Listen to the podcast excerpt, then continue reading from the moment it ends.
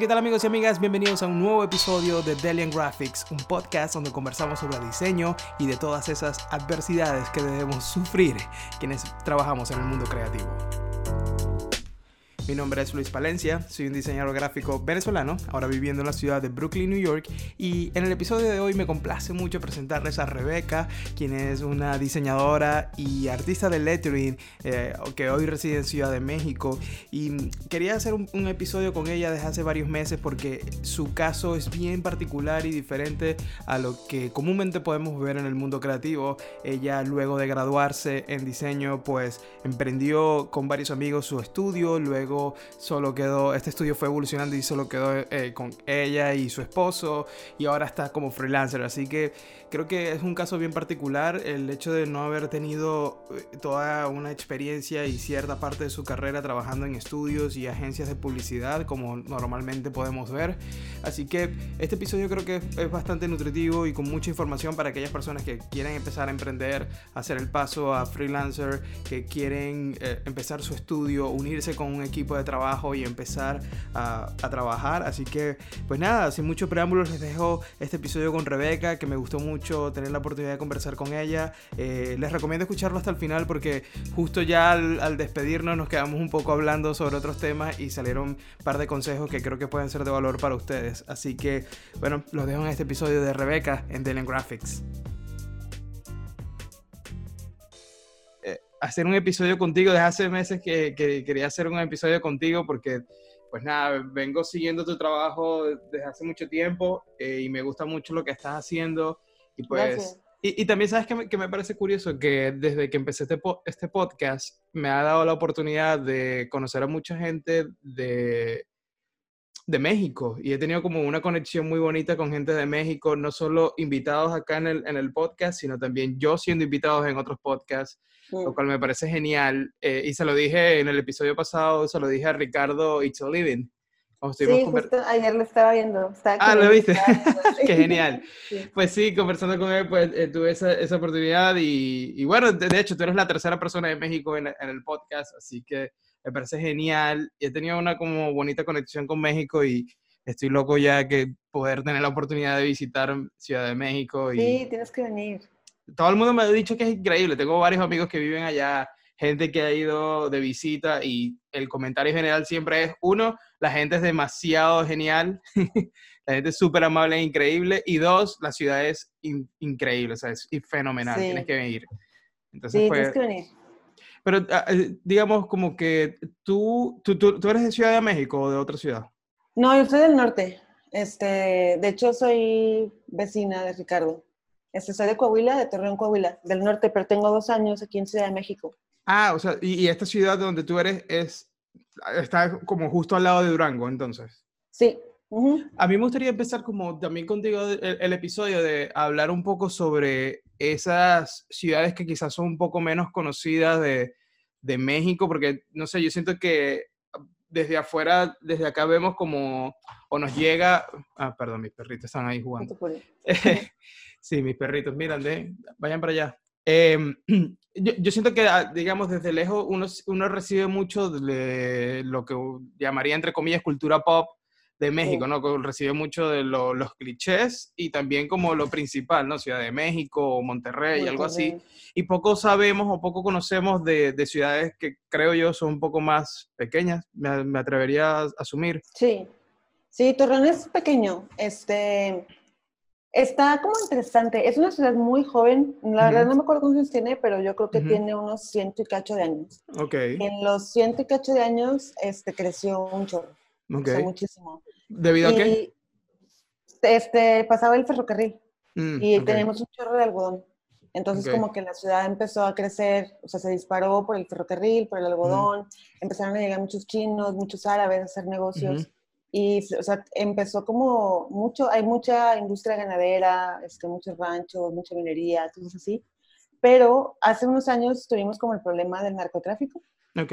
Este, que la ciudad como que pues se detuvo un poco y siento que apenas, o sea, como que se paró ese problema, este, volvió la ciudad a empezar y ha tenido como un resurgimiento muy bonito.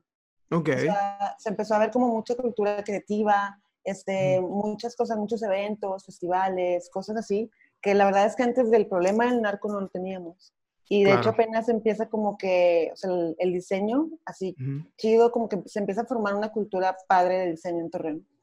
Qué bien, me encanta eso. Y me gustaría también preguntarte a ti, eh, en ese momento, como también se lo pregunté a Ricardo, para entender un poco más el contexto, ¿cómo era, digamos, quizás tus momentos de quizás adolescencia, 14, 15 años, cuando ya estabas como, ya tenías un poco más de noción y, empezabas a, entender lo que pasaba a tu alrededor? ¿Qué, ¿Qué, había a tu alrededor que te motivó a empezar en el diseño o tener alguna inclinación con el arte? ¿Qué, qué había en, o qué fue lo que te inspiró para empezar a trabajar o a mm. aproximarte al diseño, digamos? ¿Me dejas nada más ir a cerrar la ventana? Seguro, seguro. Me a pegar el sol. seguro, dale. bueno, en este momento, para las personas que están en solo audio, Rebeca se acaba de levantar porque el sol la estaba aniquilando. Entonces ya, volvió Rebeca. Le estaba diciendo a la gente, bueno, a, los del audio que están solo en audio escuchando este episodio, pues te levantaste. Ok, entonces, en ese momento. Este, pues no sé, creo que siempre me gustó. Eh, me acuerdo cuando estaba como chica, no sé si te pasaba en tu casa, era como mucho de que las familias tenían enciclopedias. O sea, el internet no era como tan conocido, pero me gustaba mucho darle la vuelta a las enciclopedias, este, veía las fotos, o sea, tenemos unos libros de bibliografías y a lo mejor no las leía, pero me ponía a ver los dibujos, cosas así. Este, teníamos un atlas y siempre le estaba como dando la vuelta, viendo los mapas, cosas así. Y siempre me gustó, pero como que la verdad es que me, o sea, me, tomó mucho tiempo darme cuenta del diseño, o sea, que existía eso. Inicialmente cuando yo estaba pensando qué quería hacer, como que pensaba estudiar, bueno, a lo mejor arquitectura, pero decía, no, porque tiene mucha matemática. Y luego empecé a pensar en este, artes visuales y también me gusta mucho la historia, me gusta mucho la historia del arte. Y quería como, o sea, mi idea era eso, pero como que pensé que tal vez México no era el país correcto para, como a lo mejor hacer una carrera de, de historia. Entonces, este, no me acuerdo cómo, pues, de hecho... Em, pero, ya, disculpa, paréntesis, ¿por qué pensaste que no? Sí, siento, yo siento que la historia de México es tan rica, tiene tantas cosas para hablar. Historia sí, pero como me gustaba mucho la historia del arte. Y como que yo decía, bueno, ¿dónde voy a trabajar? Ah, ok, ya, ya, ok, ya. Sí, eso era como que lo que pensaba un poco. Pero me acuerdo, este, tuve una profesora que nos daba historia del arte precisamente, y empecé como a, checar todos los carteles este, de Lautrec, de Mucha, todo eso, y fue como cuando empecé a, a como unir los puntos. Ya después de eso fue que dije, bueno, pues puedo estudiar diseño. Y también fue como que entré al diseño como con una mente muy abierta, así como que, pues, a ver qué aprendo, a ver qué me enseñan. Y ya después de ahí fue cuando empecé como a enterarme de la tipografía, de todo eso, y ya me... Te enamoraste. Sí, sí. Qué bien, qué bien. Entonces, ¿cuándo fue que, digamos, empiezas, me gustaría también darle contexto a todas las personas que puedan estar escuchando el episodio, empiezas a estudiar diseño en, eh, ahí en tu ciudad, ¿cierto? Sí, en Torreón.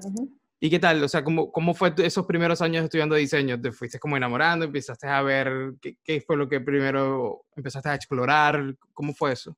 Pues...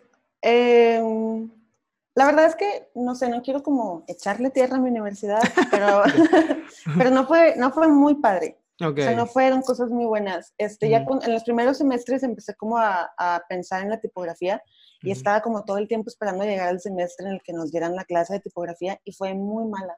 O sea, nos ponían a hacer ejercicios muy, muy feos, no, realmente pues no, no aprendimos mucho. Y como que sí te quedabas con un sabor de boca así malo, pero este, algo que sí, que creo que me enriqueció mucho la experiencia fue que un grupo de amigos y yo empezamos a viajar a congresos. Entonces tratábamos una vez al año de, de, ir a algún congreso, de checar cosas, y eso fue, la verdad yo creo que eso fue lo que me abrió hace mucho el panorama. Qué bien, porque yo me imagino que eh, estabas como con esa sed de, querer aprender y dijiste, bueno, si no lo consigo acá, debo salir a... ¿Y a cuáles fuiste? Eh, ¿Recuerdas varios viajes que hiciste? O... Fuimos a los congresos de A Diseño, no sé si uh la revista. No. Es una revista que había, bueno, todavía está en circulación, pero anteriormente era como la revista. Este, y hacían muchos congresos y fuimos a San Luis Potosí y otro a, no me acuerdo dónde era el otro, a Morelia. A Morelia fue el primero. Este, y fue ahí donde realmente, pues, o sea, empezamos a ver. De hecho, fue ahí donde conocí el trabajo de Mateo Boloña, en el primero, el de Muca, el, el, director de Muca. Y yo creo que fue el trabajo de él que dije, o sea, yo quiero hacer esto. Claro. Eh, fue lo que hizo clic contigo. Sí, y el proyecto, de hecho, que, que más me gustó, que siempre admiré muchísimo, fue, no sé si lo has visto, unos menús de un restaurante que hicieron en Nueva York que se llama La Condesa, que está inspirado en la colonia Condesa de acá de Ciudad de México. Entonces tenía como mucho juego de tipografías, de rótulos, todo eso. Y fue cuando dije, si esto es el diseño, esto quiero hacer. Qué genial, qué genial. Pero, digamos, en, ese momento, bueno, yo recuerdo cuando yo empecé a estudiar en la universidad, eh, fue 2003 y ya acercándome quizás más 2006, 2007, que ya en teoría estaba en mis últimos años, yo no me gradué, yo, yo estaba estudiando y, y, dije, ¿sabes qué? Ya esto me aburre, ya eh, aquí no estoy consiguiendo lo que estoy buscando. Ah, yo siento que todo lo que yo aprendí fue tanto experiencia y del hecho de querer equivocarme ponerme en la posición de equivocarme, como simplemente explorar. Y en ese momento cuando llega YouTube y, y tenemos el alcance de Internet, pues esa fue mi vía de, de finalmente conseguir información y, y, de empaparme más sobre el diseño gráfico y, y, buscar referencias. Pero ahora, bueno, también es que en ese momento en, en, Venezuela básicamente no teníamos la posibilidad tanto de viajar y por temas económicos y políticos, pero digamos, me llama la atención que la, la, reacción fue de vamos a estos, a estos congresos y no tanto Internet, o Internet también era algo, una fuente de, de búsqueda también para ti. De, Sí, era eh, cuando empezaba como que el boom de los blogs de diseño, estaba uh -huh. el de, mm, creo que se llamaba Kitsune, uh -huh. había otro que ahora se llama Mr. Cop, pero no recuerdo el nombre anterior, pero era como cuando empezaron todos estos blogs y este, sí, me la pasaba como viéndolos también. También, también fue cuando empezó Jessica Hish a sacar su proyecto del sí. Daily Drop Cap uh -huh. y también, o sea, la, como que lo descubrí y me gustó un chorro. Pero Bien. sí, pero pues no sé, como que nos, nos gustaba, o sea, de, es que de hecho eh, hicimos un congreso en Torreón una vez con un profesor y como que de ahí también siento que nos nació la espinita de, o sea, bueno, puedes aprender como conociendo gente, viendo el trabajo de otras personas, te abre un chorro el abanico de posibilidades, ¿no? Lo que uh -huh. puedes hacer. Y a raíz de eso fue que empezamos a, a, buscar congresos y cosas de ese tipo. Qué genial, qué genial. Entonces luego, bueno, terminas la universidad y supongo ya empiezas ya la parte profesional, laboral de, de empezar a trabajar, de buscar, digamos, la, la experiencia. ¿Tuviste oportunidad de trabajar en varias agencias, estudios eh, en, en, tu ciudad mm, o algo?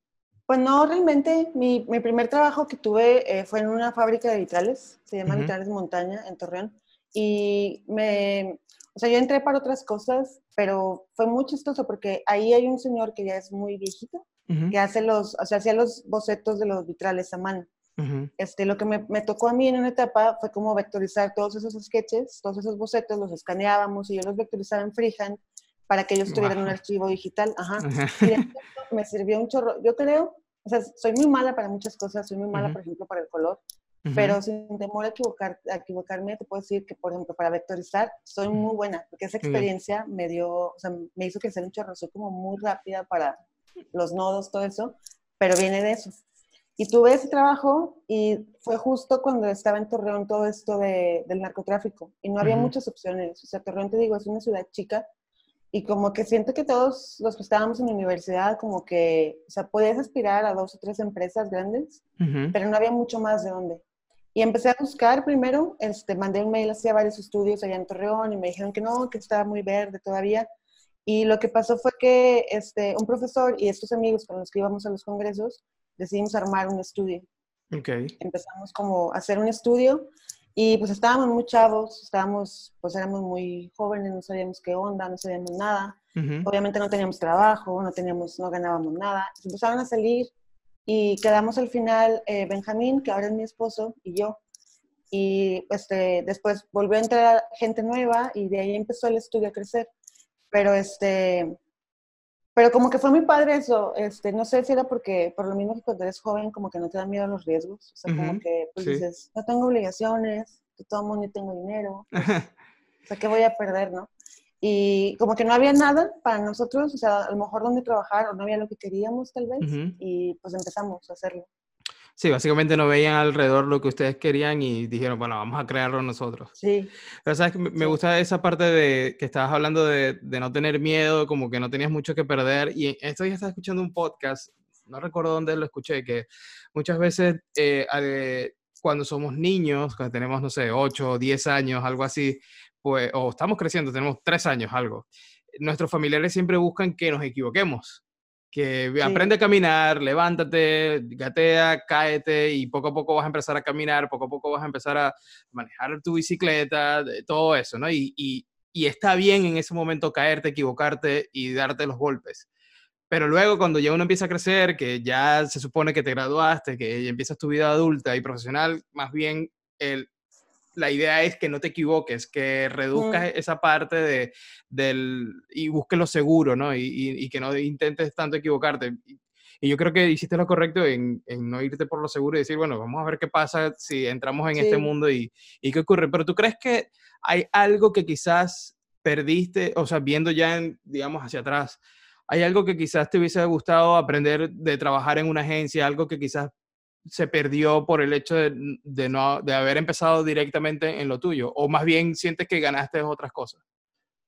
Yo siento que gané, porque en Torreón en ese momento había algunas agencias, pero te digo, yo, bueno, no sé, es mi punto de vista, no siento que había como una cultura de diseño todavía. Y lo que se hacía en Torreón en ese entonces era como mucho de marketing de redes sociales. Y no era algo que me interesaba para nada. Entonces, este, cuando preferimos, preferimos empezar siento que te digo, ganamos más que haber perdido. O sea, fue difícil porque eh, cuando empezamos, pues no teníamos clientes, o sea, tienes que agarrar lo que puedas. Y pues obviamente los ingresos eran seis pesos, yo creo, pero, pero pues en retrospectiva valió la pena. Buenísimo, buenísimo. ¿Y, ¿Y, cómo fue ese comienzo? ¿Cómo fue que empezaron a ganar clientes? ¿Cómo, ¿Cómo fue que ustedes dijeron, ok, vamos a empezar a hacer esta técnica y buscar clientes? Pues Em, empezamos, empezamos en Torreón porque un otro chico que estuvo en la universidad con nosotros se integró al equipo y él sabía hacer web. Entonces era algo que también iba como que empezando. Y mi esposo Benjamín es muy bueno para, eh, o sea, es, él es como, quiere aprender algo, se sienta y aprende. Entonces él empezó a aprender todo lo que es UI, UX, este, desarrollo, todo eso. Y como que nos dio mucha ventaja porque empezamos a diseñar apps. Este, y a mí me gustaba mucho ser editorial. Entonces, como que nos encargábamos un poco cada quien de un área y creo que fue, o sea, creo que empezó a llegar solo, no sé, o sea, empezamos con web, pero luego pasa que esos clientes que a lo mejor les hiciste algo, pues después te hablan y oye, ahora hazme, este, no sé, esta otra cosa, o ahora quiero hacer la brand completa y así. Y fue como una bola de nieve. O sea, empezó y empezó. Y te digo algo como, regresando a ese tema de que cuando estás joven, como que no te da miedo nada. Este, eso, era como algo, mi parte, siempre he sido como muy, muy random, no sé. Este, me tocaba, todo el tiempo estaba mandándole mails a alguien. O sea, que, oye, te podemos hacer este proyecto, oye, mira lo que hacemos. Este, no sé, algo como súper random. Una vez empecé como a mensajear a los museos de aquí en Ciudad de México y como que, oye, mira, estamos haciendo esto, este, podemos hacer una aplicación para tu exposición y lo que sea. Y era como que, pues, a ver, o sea, lanza tu shot y a ver si pega, ¿no? Y pegó. O sea, entonces estaba muy chido porque en, el transcurso de, de, estar en el estudio, de estar en una ciudad súper chiquita, este, súper, no sé, limitada de alguna manera, empezamos a trabajar con Bellas Artes aquí en Ciudad de México. O sea, nos tocó venir, por ejemplo, a, a juntas con el Museo Nacional de Arte, cosas así. Y para mí, que ya había querido estudiar historia del arte, pues era así como que, o sea, wow. Sí. Sí. Sí aportar a eso a, la historia, ¿no? Eso está súper cool. Pero a, mí me encanta que, que, que, te hayas atrevido a hacer eso porque muchas veces las personas que, que escuchan este podcast, que me piden consejo de cómo consiguió clientes, y mi reacción siempre es como, envía emails, envía un DM por Instagram y toca la puerta, pero siempre como ofreciendo el valor, porque yo me imagino que lo que ofreciste fue eso, era como, oye, estoy notando que no tienes una aplicación, no tienes esto, nosotros lo hacemos, esto es lo que hemos hecho y también eh, me imagino que de alguna manera tenían ciertos proyectos e ideas, eh, digamos que el, el, cliente podía ver como constancia de, sí, mira, nosotros no es que yo no te estoy ofreciendo esto porque sí, es que esto, a esto nos dedicamos y esto es lo que hacemos. Sí, algo que hicimos, precisamente para eso que hablas de que, o sea, un cliente tiene que ver como que eres real, es que empezamos a pensar, no me acuerdo, una vez venimos Benjamín y a Ciudad de México y no me acuerdo en qué museo estábamos y ya ves que notas que hay tanta gente en los museos que ni siquiera puedes leer como la ficha técnica, no puedes ver bien, o sea, no sabes qué onda. Y fue algo muy raro que empezamos a decir, oye, si hacemos una aplicación para los museos? Y este, me acuerdo que estábamos un día en un Starbucks allá en Torreón en la noche y así que no, bueno, ya, vamos a hacerla. En un domingo y empezamos a planearla y contactamos a unos chicos en Torreón que hacían código como para, o sea, muy específico de, lo, de aplicaciones en iOS y la hicimos. Entonces sacamos un prototipo y ya con ese prototipo fue que yo empecé a tocar puertas en los museos.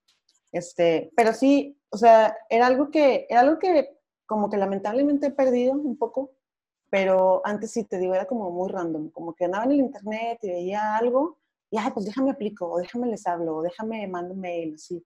Este, pero, pero eso, eso, es algo que fue, o sea, que nos trajo muchas cosas. Yo creo que la, la mayor cantidad de como pues no sé si decir logros, pero de las cosas que, que, conseguimos en el estudio fue a raíz de ese prototipo. O sea, como que tener una idea, desarrollarla de alguna manera para tener algo como más tangible que llevarle a un prospecto de cliente. Entonces sí, de ahí fue como que cuando ya, este, pues empezamos a crecer muchísimo. Me encanta eso y espero que mucha gente lo tome como ejemplo y como idea para empezar también, porque yo siento que muchos cuando intentan buscar trabajo, la, digamos, la, inicial idea es, oye, yo soy diseñador, si tienes algún proyecto, aquí estoy, es simplemente como dame trabajo. ¿Me explico? Y siento que más bien debería ser como en, la ofensiva, ¿no? De, mira, sí, estoy buscando trabajo, necesito un cliente, pero yo te estoy seleccionando a ti porque siento que te está faltando esto y con esto que yo sé hacer es que yo puedo ayudarte a mejorar. Se trata de un win-win, ¿no? Como, como nosotros dos eh, nos podemos unir para generar algo cool, tanto para ti como para mí. Sí, claro. yo, yo, creo que eh, esto es un claro ejemplo de cómo funciona y al momento de ofrecer valor, pues va, van a aparecer estos clientes, como, como ocurrió contigo, ¿no? Entonces, cuéntame, ¿cómo fue e, esa evolución? ¿Empiezan a crecer? Luego, digamos, ¿empezaron en algún momento a tener empleados? ¿Siempre se mantuvieron ustedes dos? ¿Cómo fue esa evolución? Este, tuvimos empleados un tiempo, pero yo creo que lo que nos falló, o sea, bueno, espero que eh, la, ¿cómo se dice? Pues sí, espero que la Secretaría de Hacienda de México no escuche esto.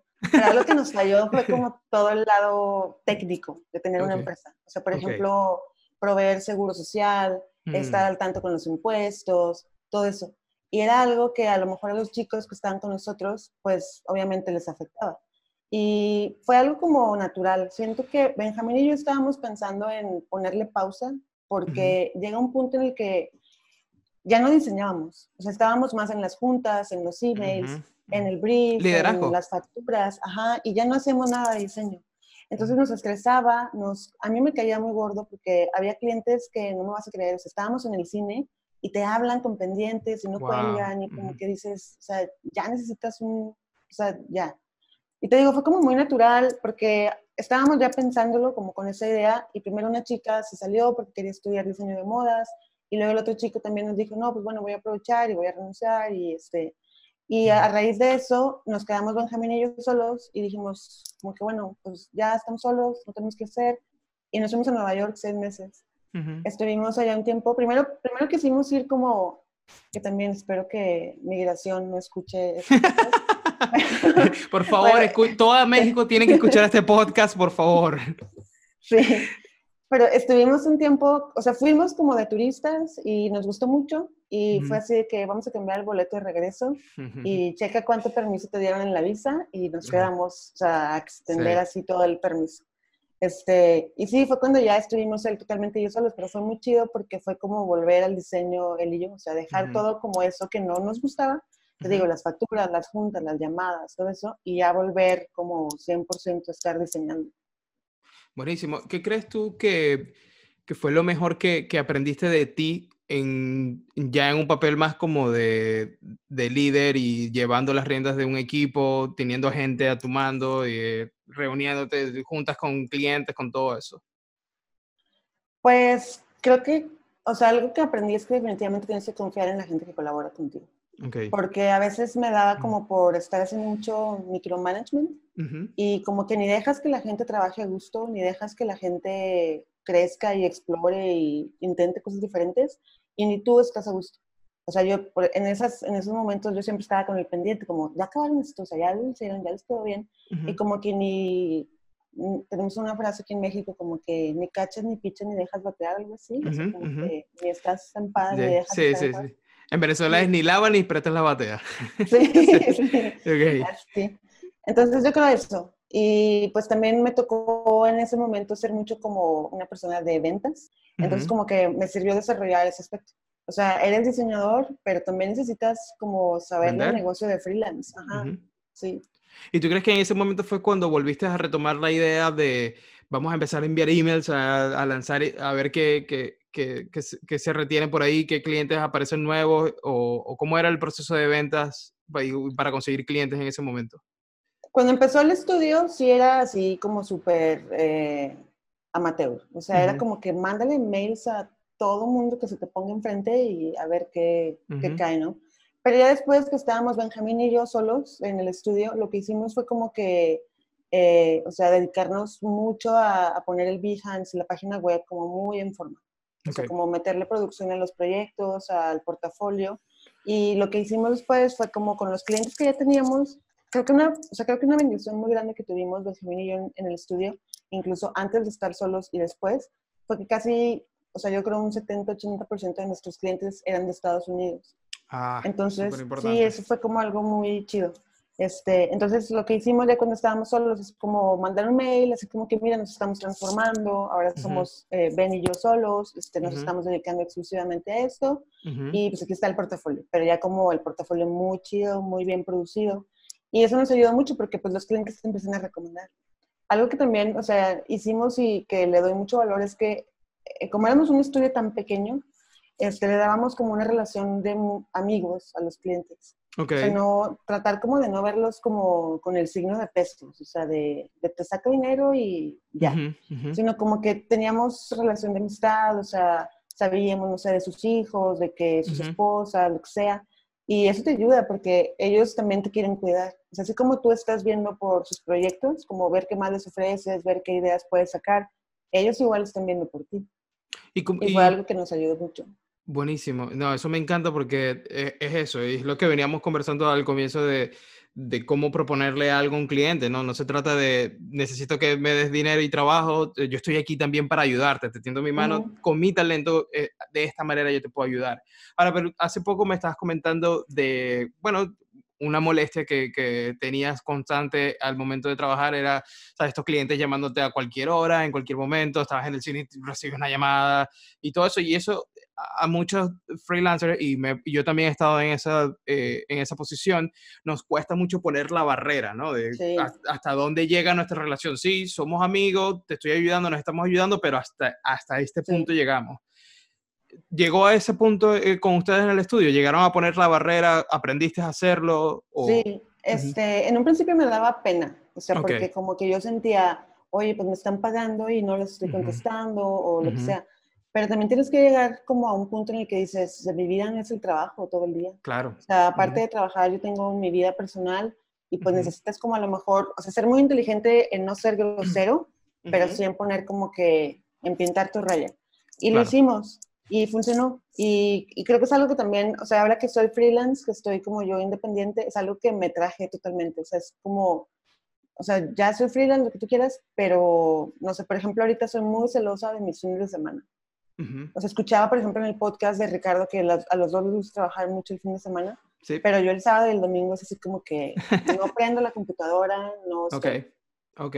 O sea que eh, para la gente que está escuchando esto, esto lo estamos grabando un viernes en la noche, así que me siento honrado, me siento honrado que esto esté pasando. Con razón yo te dije como que, mira, cualquier cosa yo también puedo el fin de semana y te dije, no. Sí, sí, la verdad que sí. Lo que pasa es que ahora, que Benjamín, mi esposo, trabaja, este, sábado y domingo son los únicos días que tenemos oportunidad de estar a gusto y eso. Entonces sí, ya soy como muy, muy celosa de esos días. Bueno, son, son, prioridades distintas, ¿no? O sea, como llega, llega un punto en el que las cosas cambian y para ti los fines de semana son preciados, pues. Mire, y una pregunta, ¿cómo, no sé si tienes algún tip, alguna, algún consejo de cómo empezar a poner esos límites? Algo que tú hayas puesto en práctica, a lo mejor algo aprendiste de alguien o con la experiencia lo fuiste aprendiendo. ¿Algunas ideas que nos puedas dar de cómo hacer eso? Pues Tuvimos uno de nuestros clientes que fue como de los mejores clientes que tuvimos, es un chico que justamente es un consultor. Él se llama Austin Church y él se dedica como a hacer consultoría, pero para freelance. O sea, él, él, precisamente su fuerte es como ayudarle a todos los que somos freelance, los que somos, estamos como en la industria creativa, a cómo poner sus límites, a cómo saber cobrar. Y yo desarrollaba con él mucho material, o sea, todos sus, sus guías, sus documentos, todo eso lo diseñábamos. Y pues aparte de que obviamente cuando lo diseñas lo tienes que leer. Claro. Eh, hicimos mucha relación con él de amistad, entonces pasaba mucho que le hablábamos, oye, tenemos este problema, ¿qué podemos hacer? Y él nos daba, él es muy inteligente en eso, o sea, es, es como muy inteligente en esos temas y, y nos ayudó mucho como aprender a, a, hacer esos tips. Y, o sea, me acuerdo con, ah, hubo unos casos como muy extremos, como la persona esta que te digo que nos hablaba en la noche cuando estábamos en el cine, que simplemente fue dejarle de contestar. O sea, tiene que aprender que a las 10 de la noche, pues ya no estoy trabajando. Sí, pero este, con otras personas es como una transición sutil, o sea, nada más en lugar, o sea, ¿sabes qué? Te lo mando a las 7, si no te lo mando a las 7, mañana a primera hora está en tu correo. Y ya, o sea, es como fácil, solo es como cuestión de comunicarlo, yo creo. Y ponerlo en práctica, o sea, una vez que lo haces la primera vez, lo haces la segunda, la tercera, ya la cuarta es más fácil hacerlo, ya la quinta ya te acostumbras y así vas, pues. No, me encanta. Y, y, mira, y entonces me estás contando que empezaste a hacer el estudio con tu esposo, empezó a andar, tenían clientes, eh, pasa toda esta transformación, pero ahora estás freelance, me dijiste. O sea, ya el, entonces el estudio dejó de existir o, o, cómo es el proceso? Sí, está como en pausa. Este, pasó como, no sé, siento que, no sé si te pasa, como en el momento que pasan las cosas es todo muy estresante, pero luego cuando lo ves en retrospectiva, como que siento que todo cae en donde tenía que caer. Y este, pues al final, o sea, pasaron, pasó el tiempo que estuvimos solos, él y yo con el estudio, y nos casamos. Entonces ya cuando te casas, pues ya tienes como obligaciones más, o sea, responsabilidades diferentes, necesitas una estabilidad más grande. Y siento que algo que le pasó a Benjamín eh, fue que creció demasiado para lo que podía hacer dentro de la ciudad. O sea, tal vez los clientes que él podía encontrar ahí eh, ya no eran como para las habilidades que él tenía. Entonces fue que le ofrecieron un trabajo aquí en Ciudad de México, nos venimos para acá y como que me, o sea, pues realmente me vi forzada a, a quedarme sola, pero como que lo tomé también yo como que, bueno, o sea, es como mi oportunidad. Desde que estábamos en el estudio, yo siempre trataba de meterle algo de lettering o tipografía a los proyectos. O sea, me encargaban, no sé, algo de editorial, una revista, lo que sea, eh, trabajamos en algo y yo siempre. O sea, aunque, no sé, aunque no, no estaba como cotizada en el presupuesto, pero no me importaba, o sea, le dedicaba el tiempo y trataba de, explorar? y como de meter ese tipo de proyectos. Y ya que nos venimos a Ciudad de México, te digo que me vi como orillada a, quedarme sola, pues aproveché. Dije, es ahora o nunca. Exacto. Excelente. Entonces, ¿cómo, ¿cómo ha sido tu proceso de, digamos, personal de empezar a, a, a confiar en la, en la, especialización? Porque siento que ahora estás mucho más inclinada al lettering, quieres como dedicarte más de lleno a esa parte. ¿Has encontrado ventajas de que lo empezaste a hacer? Bueno, ya tienes que como dos años totalmente freelance, ¿no? Sí, ajá, sí, tengo ya como dos años.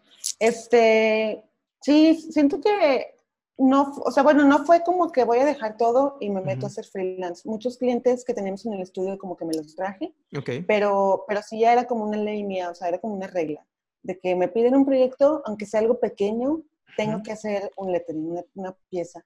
Pero, eh, pues no sé, creo que ha sido como cuestión de, de, irme organizando. O sea, de, te digo, empezaba como a meter piezas pequeñas, pero lo que también hice es que lo, o sea, le daba más prioridad en el portafolio. Por ejemplo, tengo un proyecto de una revista de tenis que, o sea, ellos me pagan por hacer la revista, pero empecé a meter como las portadas con lettering y tipografía. Y ellos lo empezaron a ver como que, ay, no manches, o sea, qué padre. Qué bien.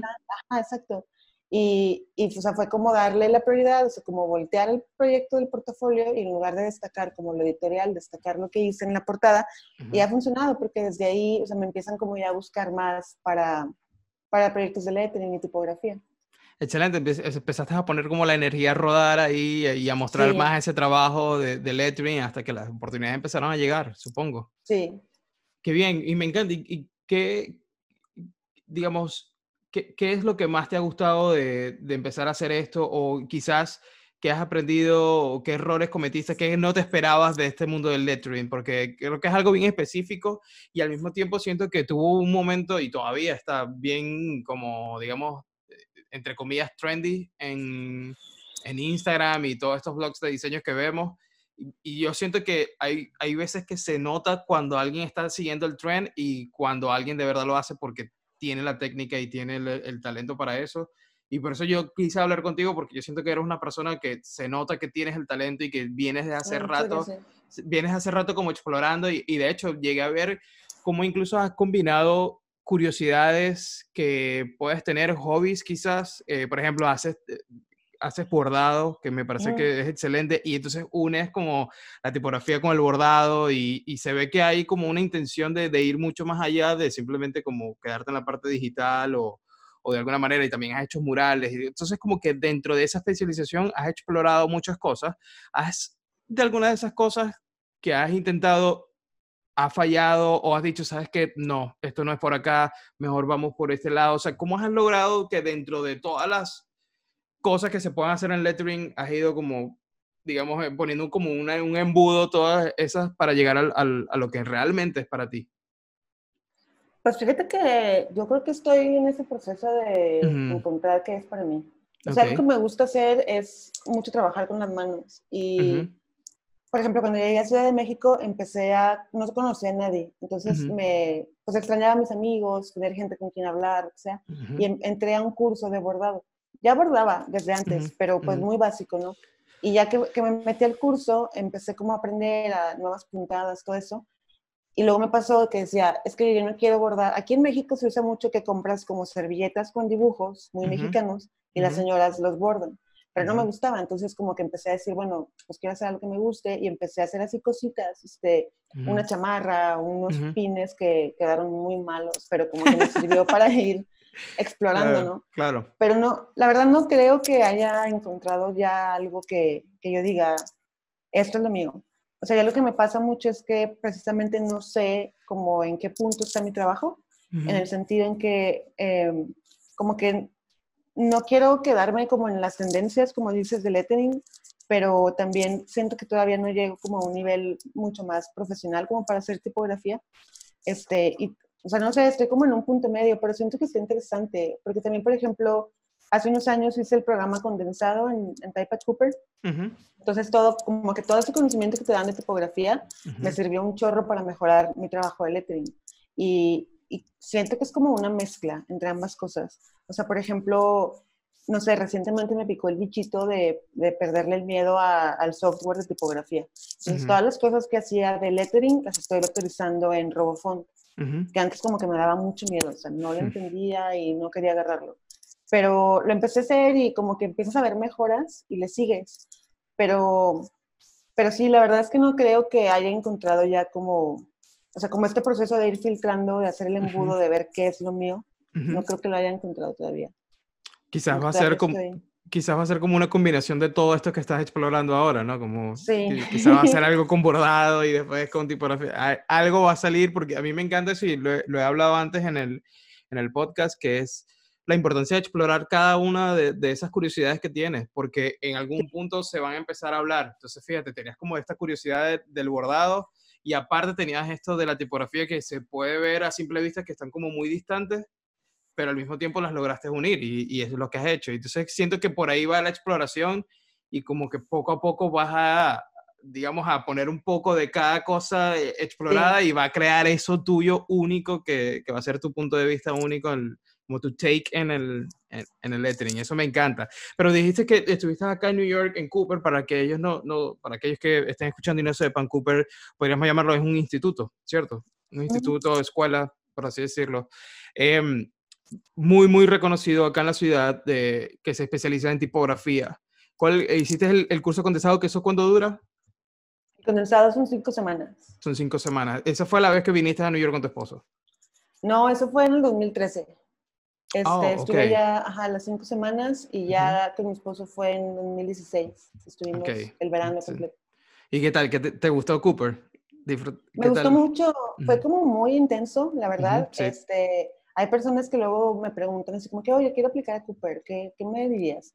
Y lo primero es como que es muy intenso. O sea, es todos los días de 9 a 9 y los fines de semana tienes que avanzarle y si no es a lo mejor lo que tú te esperas, como que, ay, pues voy a Nueva York y qué padre, me la paso en la calle y los museos.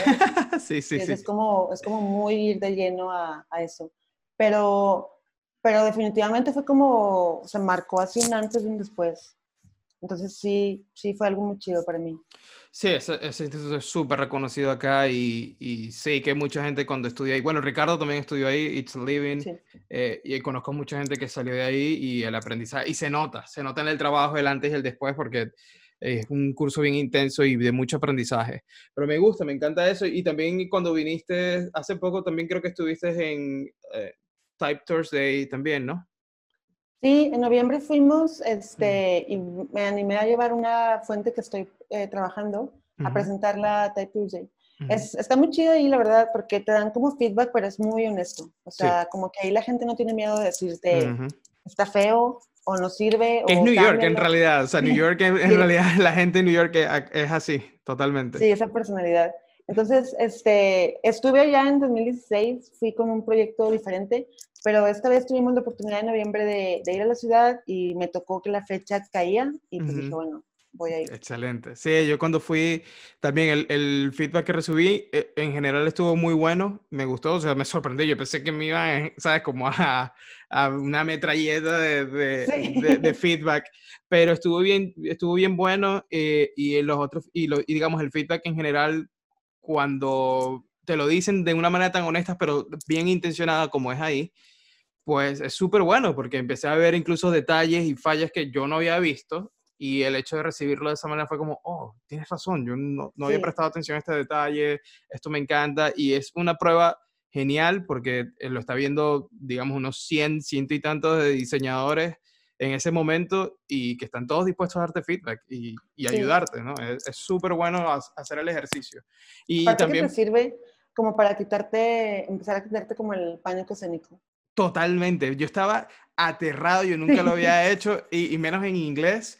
Y cuando lo hice, cuando terminé, no sé si te pasó lo mismo, pero cuando terminé fue como, ah, ya, esto le tenía miedo. Sí, ajá. y cuando vi que la gente me, me, daba el feedback y de cosas como muy específicas que había dicho, sea, por ejemplo, eh, me hacían referencia a, digamos, inspiración que había tomado para hacer la tipografía, algunos detalles que comenté de por qué la tipografía es así, eh, o las letras tienen este tipo de estilo, o lo que sea. Eh, muchos iban directo a cosas específicas que había dicho y dije, entonces ellos me lo decían, yo quedaba pensando como que, ah, entonces se entendió todo lo que dije, o sea, al menos el, el 80% de lo que dije en inglés se entendió, así que estamos bien. Pero sí, a mí me encantó la experiencia de, de estar ahí y pues súper genial, súper genial. Entonces cuéntame, ahora estás, bueno, ya básicamente eh, como freelancer, me imagino que quizás tienes algún cliente que donde eres más diseñadora que, que eh, la parte del lettering artist o, tienes un balance de eso ahora.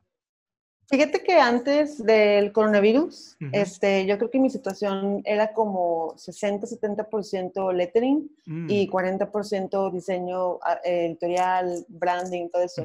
Pero a raíz del coronavirus todo eso como que se desbalanceó totalmente. Entonces ahorita es, o sea, ahorita no, yo creo que es como 90% diseño. claro. Pero fíjate que me estresaba mucho en un principio, no sé si te pasó cuando empezó el coronavirus, pero como que pues la situación cambia. O sea, tienes que adaptarte. A lo mejor no es lo que querías, pero pues ya volverá. Correcto, sí. Entonces ya estás en esta, en esta exploración de seguir ya como consolidándote como más bien en el lettering. Eh, estás, estoy en una exploración, pero me llamó mucho la atención y por acá lo tengo. Eh, hace poco escribiste un, un post en, tu blog, en tu website, que se llama Rejection is Just ah. Redirection y, y, me encantó, lo estuve leyendo y me gustó mucho porque, y me encanta sobre todo el, el, subtítulo del blog que es como que estoy lista para ser rechazada por más directores de arte. Eso me encanta. Y, y, cuéntame, porque eh, hablas sobre las metas que tienes en los próximos 6, 12 meses, los miedos que, que vas a enfrentar con esto. Cuéntame un poco de, de este, este post porque creo que es una mezcla muy bonita de aspiración, de ser un poco vulnerable, de, contar lo que quieres hacer, de dónde puedes eh, quizás fallar o lo que sea, o lo que, al reto que te vas a enfrentar. Pero cuéntame más sobre este, lo que hablaste acá y, y, lo que viene, ¿no? Pues fíjate que pasó porque el año pasado, a principios de año, fue un año muy malo para mí. Este, o sea, no tenía casi trabajo y luego empecé a tener, o sea, me empezó a llegar, bueno, no sé, es como siento que ya me estoy acostumbrando, pero es como la naturaleza de los freelance. A mí me pasa mucho que a veces estoy llorando porque no tengo trabajo, porque no tengo nada que hacer, y a veces estoy llorando porque, por más que no duerma, no puedo terminar las cosas. O sea, tengo como que una de dos. Pero me pasó que como que no, no venía nada, no lograba nada, estaba como muy estancada y como que me afectó un poco eh, como hacer esa transición a que ahora estoy sola.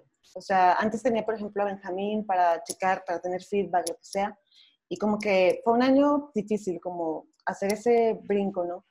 y, y, tuve que retomar un poco todo eso de como de lo random que era cuando empecé, como de, bueno, o sea, voy a mandar mails. De vuelta.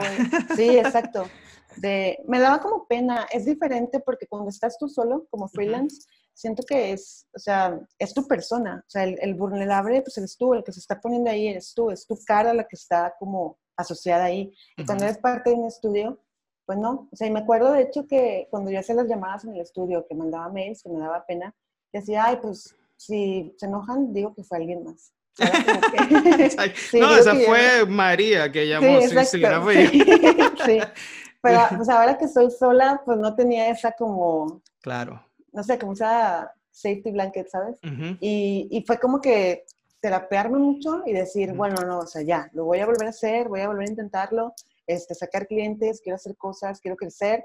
Y empecé eso a inicios de este año de 2020 y pues no sé, fue el, o sea, desafortunadamente esto del, de la pandemia, o sea, truncó todo, ¿no?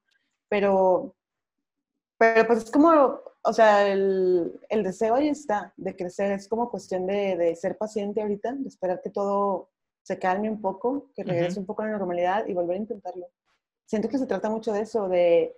Me ha pasado muchas veces que escribo, o sea, mando mails y no te contestan. Cuando estaba en el estudio, una vez, fíjate, una vez nos pasó que cuando estábamos metiendo, mandando mails para esa aplicación que te comentaba de los museos, mandé un mail a, los, a un museo, bueno, no voy a decir cuál, pero a la chica, a la chica que como que esa chica le, le, mandó el mail a alguien más de su museo, pero como que no se dio cuenta que me estaba respondiendo conmigo en la cadena de emails y estaba así como que trash talking, o sea, la propuesta y eso, y o sea, me, pues nos afectó, como nos, nos pegó. Claro, claro. Sí.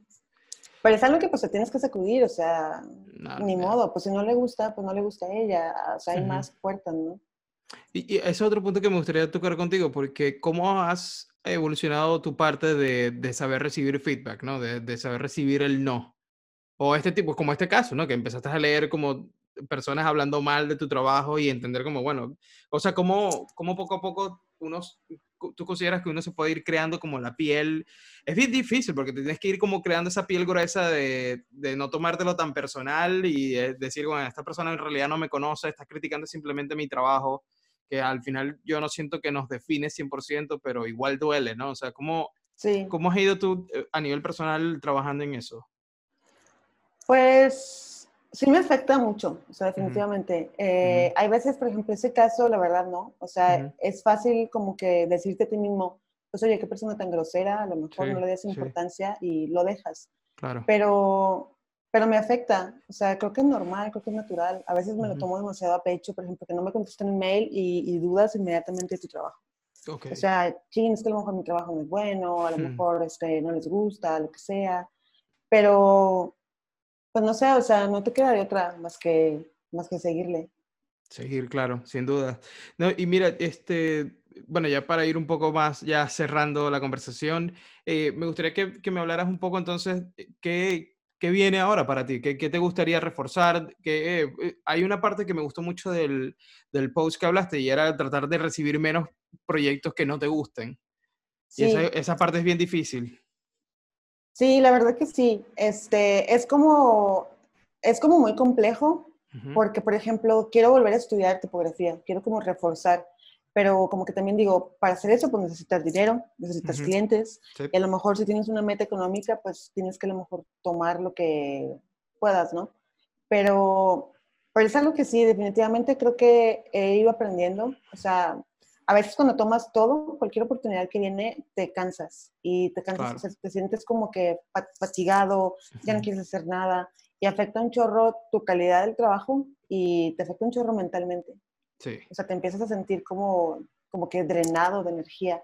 Entonces viene de ahí, o sea, a lo mejor tienes metas económicas, a lo mejor tienes planes, pero siento que últimamente pues no sé, o sea, como que vas creciendo y le empiezas a dar prioridad a otras cosas.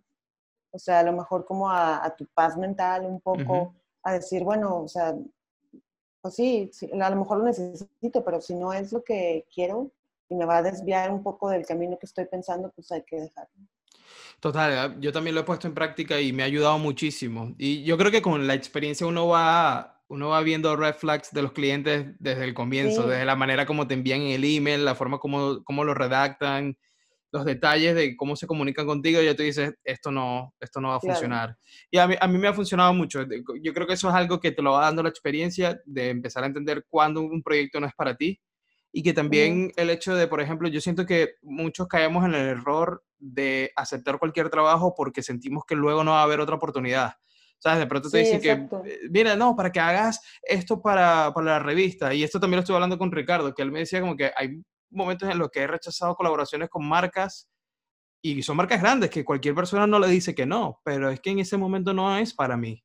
Y eso está y ese self-awareness, esa, e, e, esa idea de, de, entender cuándo no es para ti y cuándo, cuándo no, digamos, no quieres trabajar en esa parte o, o no es algo que te gustaría explorar, pues es súper interesante cuando eso sucede porque lo que estás haciendo es más bien es, sí, quizás le estás cerrando la puerta a eso, pero en realidad le estás abriendo la puerta a mil otras oportunidades que pueden venir.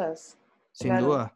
y, y, y, no tanto, y no tanto en, en, que de pronto le dices que no a un cliente y luego te va a venir Nike a contratar o lo que sea, pero quizás al decirle no a dos clientes, puede ser que venga uno con una propuesta que te guste más y te va a pagar lo mismo que te iban a pagar los otros dos clientes. Entonces, eh, creo que... Vas a estar mucho más fresco, descansado, tranquilo. Correcto, correcto. Me encanta, me encanta, me encanta eso porque siento que hay mucha gente que se queda como aceptando cuál el primer proyecto que venga, aunque bueno, entiendo como tú dices, hay veces que hay necesidades económicas que se tienen que cubrir y sobre todo en estos momentos, ¿no? Que, que cada vez se pone más difícil la cosa, ¿no? Pero venga, a, ver, eh, me encantó esta conversación, de verdad. Gracias. Sí. que hay muchas cosas de valor para, para, la gente. Muchas gracias por tu tiempo. Eh, por favor, dile a todas las personas que están escuchando este episodio que quizás están empezando a conocer tu trabajo, dónde pueden conseguirte en las redes, en tu website, todo eso. Eh, pues mi página es rebecanaya.com y mi Instagram, Twitter, eh, Behance, Dribble, todos están con at Rebeca, dos guion bajos, Anaya. Rebeca, guion bajo, guion bajo, Anaya. Excelente, me encanta. Eri, entonces, para ir cerrando, me gustaría, ¿tienes algún proyecto que, esté, que estés haciendo ahora, un proyecto personal que estés haciendo ahora? ¿Qué, qué te gustaría? ¿Cómo has estado aprovechando estos días de encierro para proyectos personales? ¿O, pues, no estás pues haciendo nada? Ahorita no tanto. Este, como que eh, tuve un momento de pausa cuando empezó todo esto, pero ahorita se está moviendo todo mucho y he estado como ocupada mucho tiempo. Pero, pero algo que hice que me gustó, o sea, que disfruté un chorro, fue el bordado este que hice con New York. Y ese, o sea, es algo como muy raro porque estoy como muy consciente que esas, esas letras no se leen, pero como que las estoy haciendo. No sé por qué. Claro, claro. soltando ideas, soltando ideas, eso está súper bien. Y me puse, o sea, inicialmente hice solo la palabra New York y ahorita estoy como desarrollando todo el set de, de caracteres y traigo el plan de ser como un espécimen, pero todo bordado. Me encanta. Si quiero hacer como, como un cuadro bastante grande, pero con todo el set de, de letras. Me encanta. ¿Y has pensado como en esta técnica del bordado, quizás usarla para proyectos como eso, como una revista, algo, algo editorial? ¿Lo, ¿Lo, has hecho? Porque no sé cómo, cómo, cómo, en tal caso, si yo, si yo, por ejemplo, quiero hacer una pieza de bordada, hago la pieza bordada como tú la has hecho, y quieres usar eso para, para, digamos, un proyecto de un cliente, hay una técnica para escanear eso, tomarle fotos, digamos, ¿cómo? ¿No, ¿No has explorado esa idea?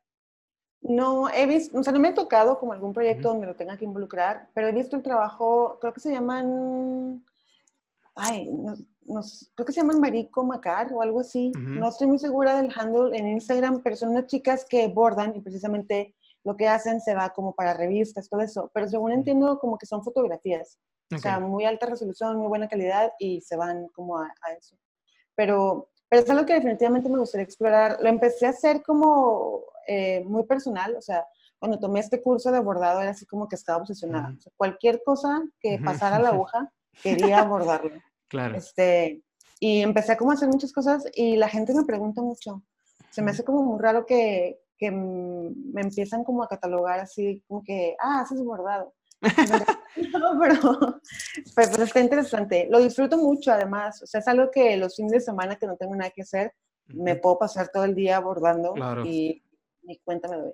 Pero sabes que me llama la atención lo que acabas de decir porque el otro día estaba pensando en esto y estaba conversando sobre esto, y es lo que uno proyecta en las redes sociales. Y de pronto empiezas como a, poner varias fotos o posts eh, tuyas bordando, la gente va a empezar como que, ah, vaya, ahora estás bordando. ¿Me explico? Entonces, ¿ha funcionado para ti eh, las redes sociales? ¿Cómo, ¿Desde qué punto de vista estás viendo hoy tus redes sociales en cuanto a buscar clientes y todo eso?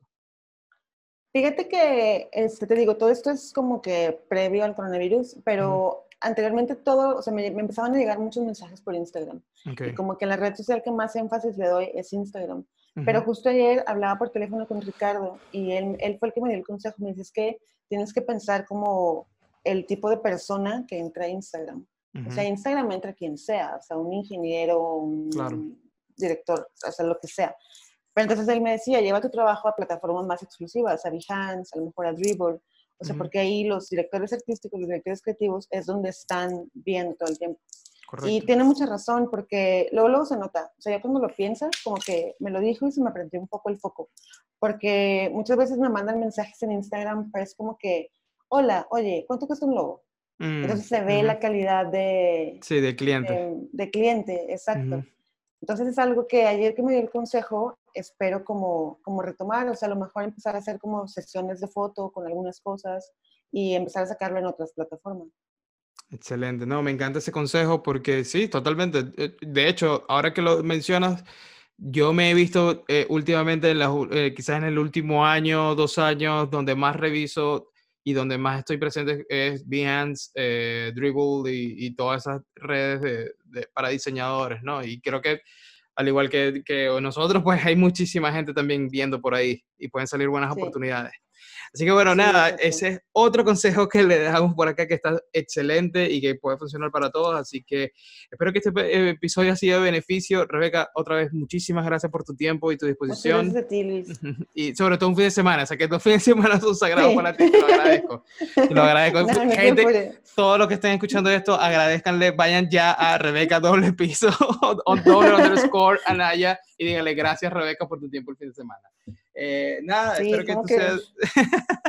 Así que pues nada, seguimos conversando y gracias. Nos vemos. Sí, muchas gracias a ti. Ahí estamos en contacto, Luis. Excelente.